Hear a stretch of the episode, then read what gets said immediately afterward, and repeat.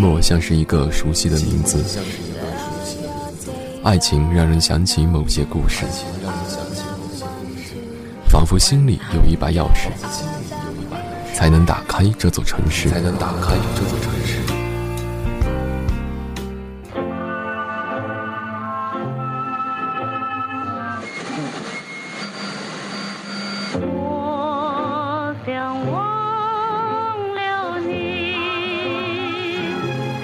孤独是我身边的影子，他笑着对我说：“似曾相识。”你回到了你的世界，却让回忆把我困在了原地。让我走得好缓慢。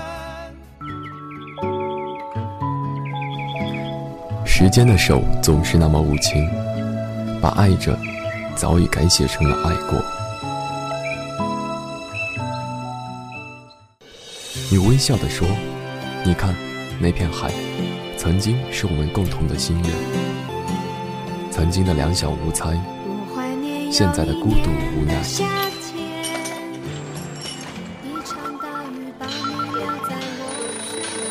城市间的忙碌，乡村间的徘徊，何为终点？何为起点？百转千回，试图找到自己最初的青葱岁月。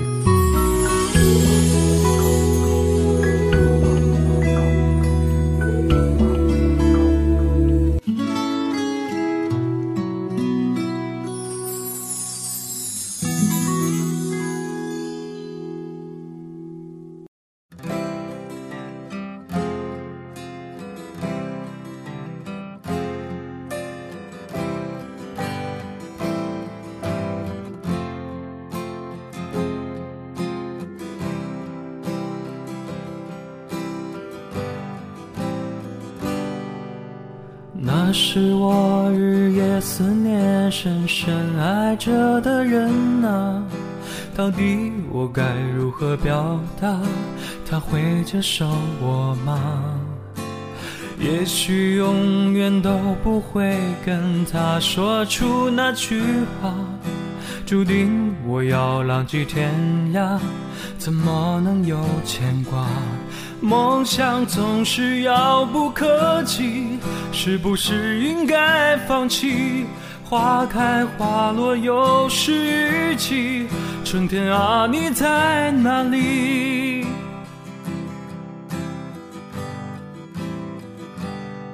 青春如同奔流的江河，一去不回，来不及道别，只剩下麻木的我，没有了当年的热血。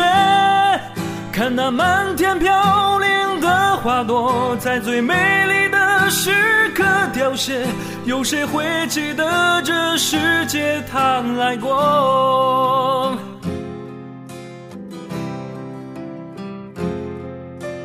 转眼过去多年时间，多少离合悲欢。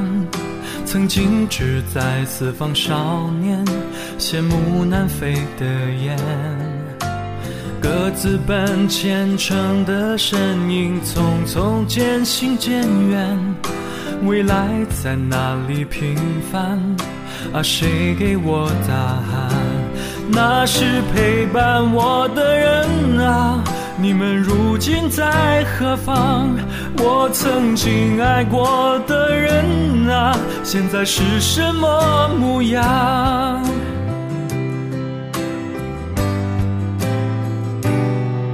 当初的愿望实现了吗？事到如今只好祭奠吧。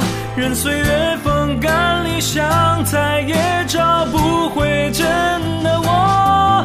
抬头仰望着满天星河，那时候陪伴我的那刻，这里的故事你是否还记得？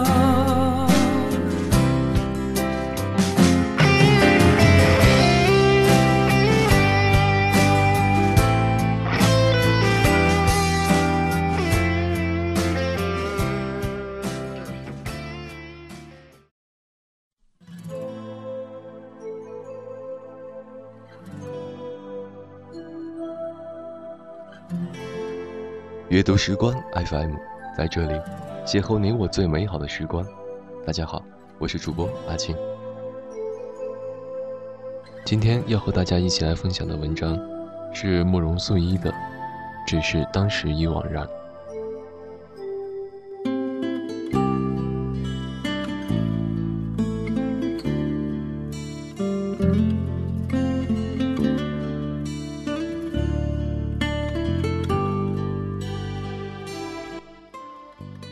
报社新来了一个实习生，嘴甜人靓。报道的头一天，依次走到办公室，每个人面前自我介绍：“某老师您好，我叫某某，请多多关照。”一同奉上的还有甜美微笑和亲手冲的雀巢咖啡一杯，虽然是速溶的，也够暖人心了。带他出去采访，总是一口一个老师，我开始让他直呼其名，后来。见他执意不肯，也就由他去了。小姑娘很讨人喜欢，就是对于从事这一行缺乏最基本的常识。再重要的会，她也是踩着点到，偶尔还会迟到。坐在会场埋头就玩手机。回去时，试着让她写个初稿，她连出席领导的名字都记不全。后来我就很少带她去采访了。一天深夜。我去报社拿点东西，走进办公室，看见这个小姑娘正对着电脑奋战，一双水汪汪的眼睛熬得通红。我问她：“这么晚了，怎么还不回去？”她一听，眼泪刷刷的掉了下来。她告诉我，实习期快到了，一直想争取留下来，可是领导列举了她实习期种种不合格的表现。告诉他一点办法都没有。他们说我开会不知道提前十五分钟去，写的稿子连五要素都不全。可是这些都没有人手把手教过我啊！小姑娘远睁着一双无辜的眼睛看着我。我不知怎么才能告诉她，在新闻行业，永远都不要太过指望有人会手把手教你。老记者也带实习生。培养出师徒情谊的还真不多。不过，在我的记者生涯里，倒确实碰到过这样一个人。如果不是他那么耐心的教我的话，我很有可能和这个深夜哭泣的小姑娘一样，独自摸索了几个月，连新闻的门都摸不到。我从来没有叫过他老师，但在我心目中，他就是我师傅。我初到这个报社的时候，还只有二十出头，研究生还没有毕业。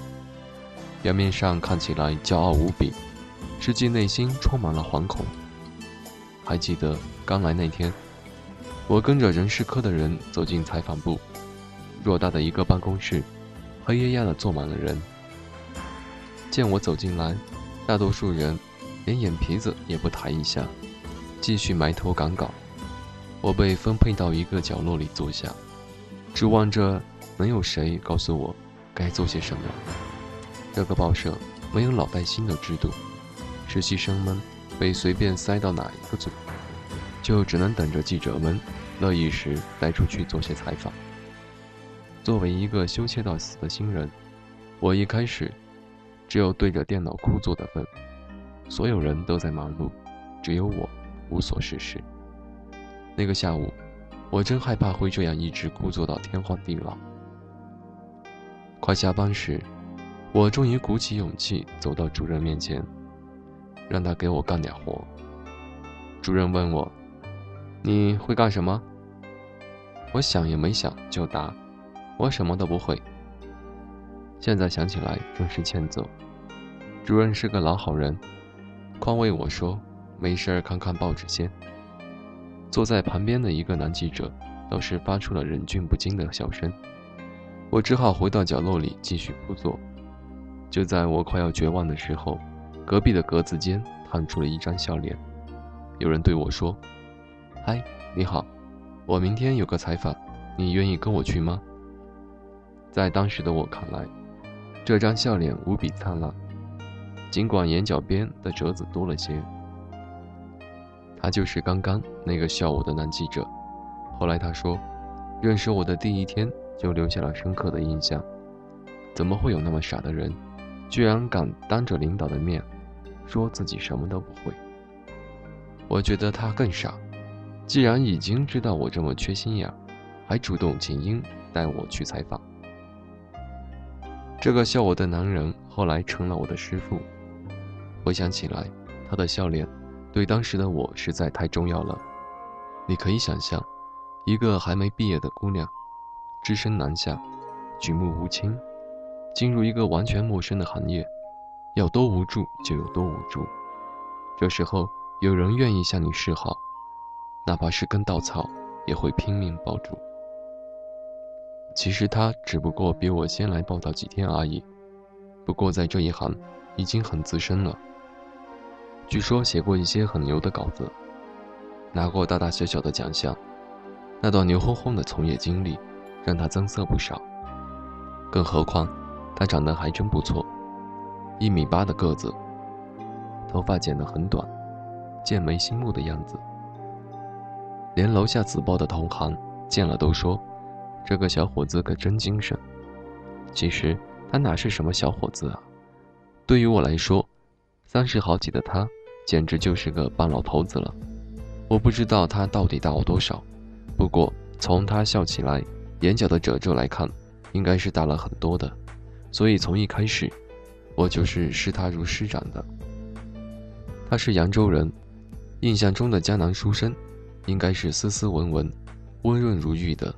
他的外表也许会给人这种错觉，可是言行举止却偏执顽固。认准的事儿，九头牛都拉不回。有同事叫他“新闻分子”，他接到新闻线索，半夜都可以从床上爬起来，只要想做的新闻，再敏感，都会想方设法说服领导。他到这里没多久，手里就有了批线人，隔三差五的向他爆料。我常常被他的热情所感染，有时冲了凉，正准备睡觉，他一个电话过来，说：“快出来，有个猛料，十分钟后集合。”我立马一激灵，从床上跳下来，随便换套衣服就冲出门。我们曾经为了一个新闻线索，倒了几趟车去偏远乡下采访，回来的时候车都没了，走了好远的路才打到车。回到报社，饭都顾不上吃，就赶紧写稿。第二天，见报了，整整一个版，他的名字和我的名字紧紧挨在一起，像是两个并肩作战的亲密战友。我偷偷把那张报纸收藏起来，有一种隐隐的骄傲和喜悦。那是我进报社以来的头一个重头报道，尽管不是第一作者，也算是小有成绩了。只有他知道我背后所做的努力。刚来那会儿，我连个岛屿都写不了，是他教会我如何去寻找新闻线索，如何和陌生人搭讪，如何巧妙的提问，如何写出一篇像模像样的稿子。其实我对自己能否成为一个合格的记者，始终很怀疑。看看身边的同事，工作起来一个个游刃有余。看上去不费什么力，稿子却一篇篇见报，而我呢，每天战战兢兢的，稿子写的很少。一同进报社的人之间，我和他最亲密，但这种亲密仅限于工作之内。我们每天总是一起想选题，一起去采访，一起讨论稿子的写法。那是我从业以来仅有的为新闻理想燃烧的岁月。现在想起来，也说不清他具体教了些什么，多半是言传身教起的作用。同样记得的，还有那次我们一起走路回报社的经历。那天，他叫我去采访，走到爆料人所说的地点，却发现完全没那回事。他说：“天气这么好，不如一起走走，走累了再打车，好不好？”我当然说好。南方的初冬有一点点微凉，我们把手插进衣服口袋里，边走边漫不经心地聊着。忘记聊了什么，我们的聊天通常都是以争执结束。可那天没有，也许是天气太美好，也许是夜晚太静谧。我们难得的没有辩论，而是有一搭没一搭的说着闲话。不知走了多久，我的腿开始变得很沉重，嘴里也打起了哈欠，于是提议打车。他坚持说再走走嘛，反正回去也没什么事儿。于是我们就这样一路走回了报社。上电梯时，我的腿都快抬不起来了。一看手机。整整走了四个小时，如果没有记错的话，分别的时候，他摸了摸我的头。那是我们唯一有过的亲密动作。有一段时间，他竟然和我疏远了，有采访也是一个人去，不再带着我。我忍不住在 QQ 上问他为什么，他发过来一行字：“你都不知道他们背后怎么说我们。”我年纪大了。无所谓，你还小，还是保持点距离好。我很惊讶，惊讶之后是愤怒，愤怒来的理直气壮。我们连暧昧都谈不上，管人家说什么呢？其实最关键的一点，他没提，他是结了婚的，我也有男朋友，只是都离得太远。看我这么问心无愧，他也释然了，我们又恢复了之前。同进同出的亲密，真正的疏远是从我答辩后又返回报社开始。虽然只是一段时间不见，却感觉有什么东西搁在我们中间。那时我已经能够独立采访了，也确定毕业后会留下来。然后就是那一天，春夏之交的一天，他约我到附近的一个公园，毫无征兆的。突然对我说：“现在是北京时间十点十二分，在这一分钟，我想和你生活在一起，永远。你愿意嫁给我吗？”很像文艺片中的场景吧。后来才发现，《阿飞正传》里不正有这一幕吗？可惜生活不是文艺片，我没有被感动，而是被吓呆了。在我有限的人生经验中，求婚是一件。顺其自然的事，而我和他从来没有互相说过喜欢，就来求婚这一出，也太突兀了吧。其实想想，在此之前，他曾经多次试探过，只是我忽略了他的试探，或者说有意忽略了。为了表示诚意，他还向我出示了两份证件，一份是离婚证，一份是身份证，前者证明。他现在已是自由身，后者说明他整整比我大十岁。十岁，在当时的我看来，这简直是个不可逾越的年龄障碍。那时我年轻无知，以为三十好几代表着人到中年，一生的辉煌期已经过去，而我呢，正值青春，需要的是和我一起成长、一起奋斗的伴侣。我坚决地拒绝了他。甚至有点委屈，心想自己什么都没做，就落下了个害某人离婚的虚名，简直比被小三还冤。没过多久，就传来了他要辞职的消息，原因是他在这里没有得到期望中的重用，一气之下想远走新疆。我和另外一个同事请他吃饭，路过一个花坛时，有人在挖蚯蚓，他连忙走上前去。不停询问，同事笑他：“你都要走了，还关心这个干嘛？”他转过头来嘲笑我们，没有一点新闻敏感性。在所有人心中，他天生就应该是干记者的，即使他要离开，仍然不会忘去关注抓蚯蚓对城市环境的破坏。如果不是我那么坚决地拒绝了他，他是否不会离开的这么仓促？事实证明，我把自己想得太重要了。后来才知道，他去新疆，是因为那里有家报纸，可以给他提供一个总编的位置。而且，他去到那里，以闪电般的速度结了婚，新娘也是做记者的，年纪比我还小。听说他们是一位前辈介绍的，两人先是网恋，后来又成功把网恋。发展到现实生活中。他们的故事成了一段佳话，谁也不知道，我在这段佳话中差点扮演了一个笑话。我很想知道，如果我当时答应他的话，他是不是就此和那位新疆姑娘别过呢？等到后来，我才明白，人过了三十岁后，是不会在一段感情上耗费太多精力的。如果这段感情看上去那么无望的话，投入者就会果断转身，追逐另一段感情。所以我并不怪他。他曾经对我说过，做梦都盼望有一个孩子。很高兴这个梦想在新疆实现了，他很快抱上了一个白胖的儿子。而我对他的感情，是在很久以后才发现的。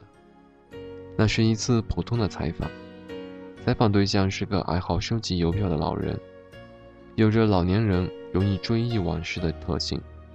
我们听着他絮絮叨叨，一起采访的人都不耐烦了，只有我不忍打断他。他的口音令我如此亲切。老人来自扬州。说一口口音浓重的苏北普通话，那是和他相似的口音啊。原来我并不是如自己所想的那样，对他全然没有动过心。一切都已经太晚了。当写下这篇文章时，才发现，回忆都是靠不住的，大多已变得面目全非，留下的也只有无尽的惘然了。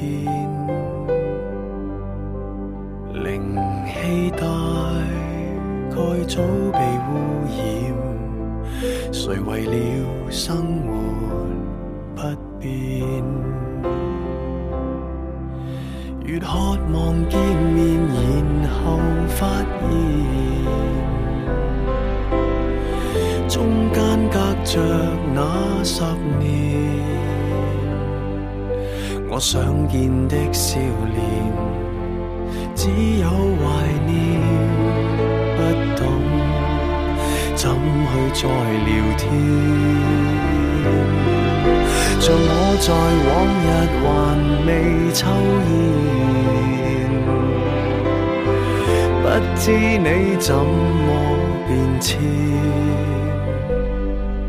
似等了一百年，忽已明白，即使再见面，成熟地表演。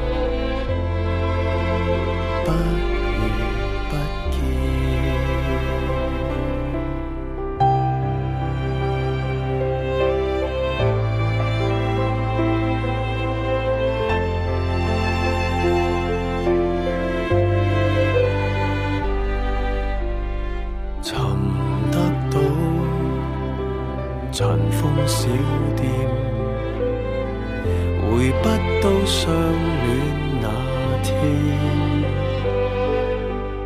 灵气大概早被污染，谁为了生活不变？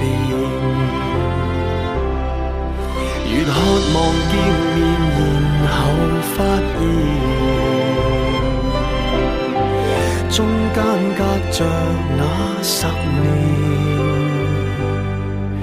我想见的笑脸，只有怀念，不懂怎去再聊天？像我在往日还未抽烟，不知你怎么变迁，似等了一百年，已明白，即使在天面，成熟地表演。